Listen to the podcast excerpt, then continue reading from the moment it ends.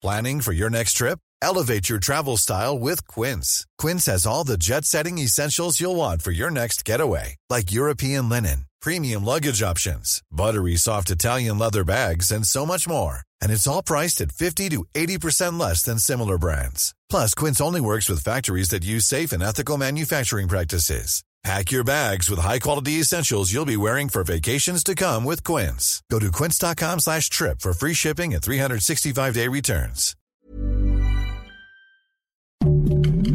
Heraldo Podcast, un lugar para tus oídos. Noticias del Heraldo de México. En las últimas horas, personal de la Secretaría de la Defensa Nacional confirmó que tras realizar un operativo militar en Culiacán, lograron la captura de El Nini, quien como recordará participó como jefe de seguridad del grupo delictivo de Los Chapitos, brazo de la organización del narcotraficante Joaquín El Chapo Guzmán.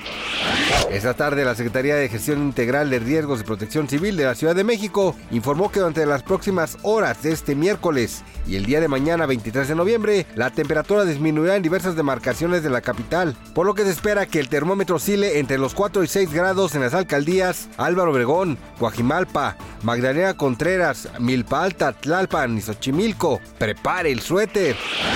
Y si alguien es fan de la selección mexicana, sin duda es Javier Chicharito Hernández, quien aprovechó su transmisión en Twitch para celebrar la victoria de México al obtener su pase a la Copa América 2024. Al respecto, el director técnico del equipo, Jaime Lozano, reconoció que no fue fácil, sin embargo, tras mantener la fe, fue que obtuvieron recompensas.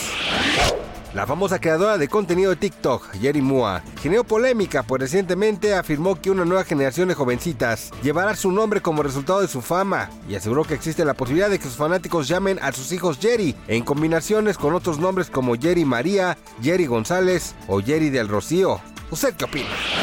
Gracias por escucharnos, les informó José Alberto García.